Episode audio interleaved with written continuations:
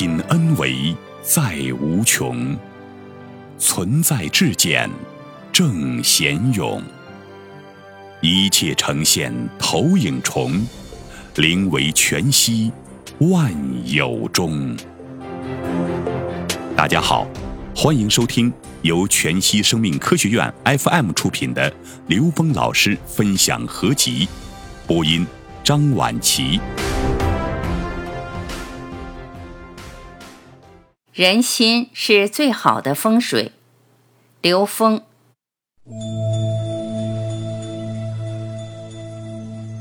问：中国人都比较关心风水，比如居住的地儿，阳宅和阴宅怎么选？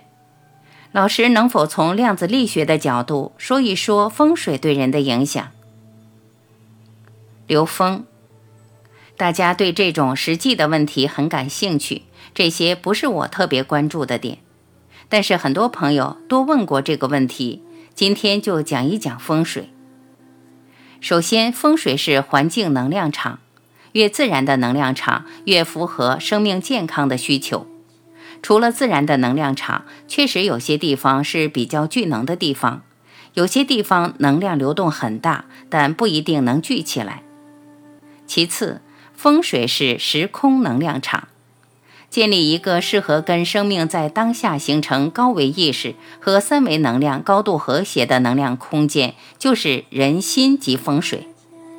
风水如果只是在三维去看的话，是照猫画虎的一个表象，它起不到真正本质的作用。风水本质的作用，一定是跟当事人当下的意识能量相关联的时候发生的。这样的风水，这样的时空能量场，才能真正的滋养生命，使得意识能量和物质能量高度和谐于当下。有些大师会看人的五行能量里面需要什么样的风水的环境去调制。一个风水并不适合所有人，但是存在一些基础的好风水，是所有人在这儿都能受益的。不同位置风水确实不一样，但是还有一句话。风水因人而异。当一个人修炼到一定程度的时候，自己就是风水，因为他内在修到一定境界的时候，到不同的场域里，哪儿舒服哪儿不舒服了了分明。他感觉好的一定是风水好，所以人是能正风水的。问：比如祖先已经有固定的墓地了，这个对我们后代有影响吗？刘峰，把阳宅说完了，我们说阴宅。阴宅的风水和我们传承的能量系统有关。三维空间有时间的概念，过去、现在、未来，但潜意识里实际是高维的，是超越生命的。生命走了以后，能量场不一定散掉。这个能量场在的方位和状态，跟现实是有潜移默化的关系的。它也是我们意识的投影。有些人没这个意识的时候，这种事儿对他的影响不大；有了这个意识的时候，会特别关注这些事。你只要关注这些事，这些事就跟你有关，你就有关注它的道理。这个世界就是这样，观测者决定了这个世界。为什么你会在这个时候想到这件事情？这件事情就会视线相应的想。我有一个很好的朋友，他是民政部丧葬司的司长，他研究了一辈子墓地，他有一个非常好的情怀。他说，我们对墓地的想法都是阴冷的。他的心愿是把墓地建得像天堂一样，这样我们到天堂去看我们的亲人，我们就会认为亲人在天堂。大家想一想，这个很厉害。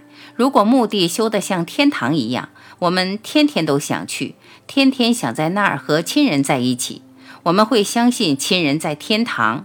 所以他这个想法符合人类未来更高维度的认知，是一个很美的想法。如果我们真的从意识上认为所有故去的亲人都会在更高维度的时候，我们对墓地就没有任何纠结了。这个才是大风水。人的心念决定风水，当下念头一转，你把墓地变成天堂，墓地的风水就变了。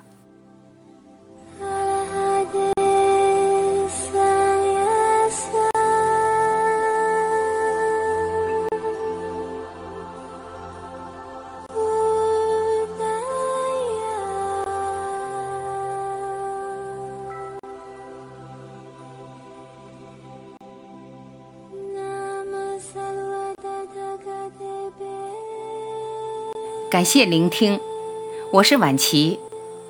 再会。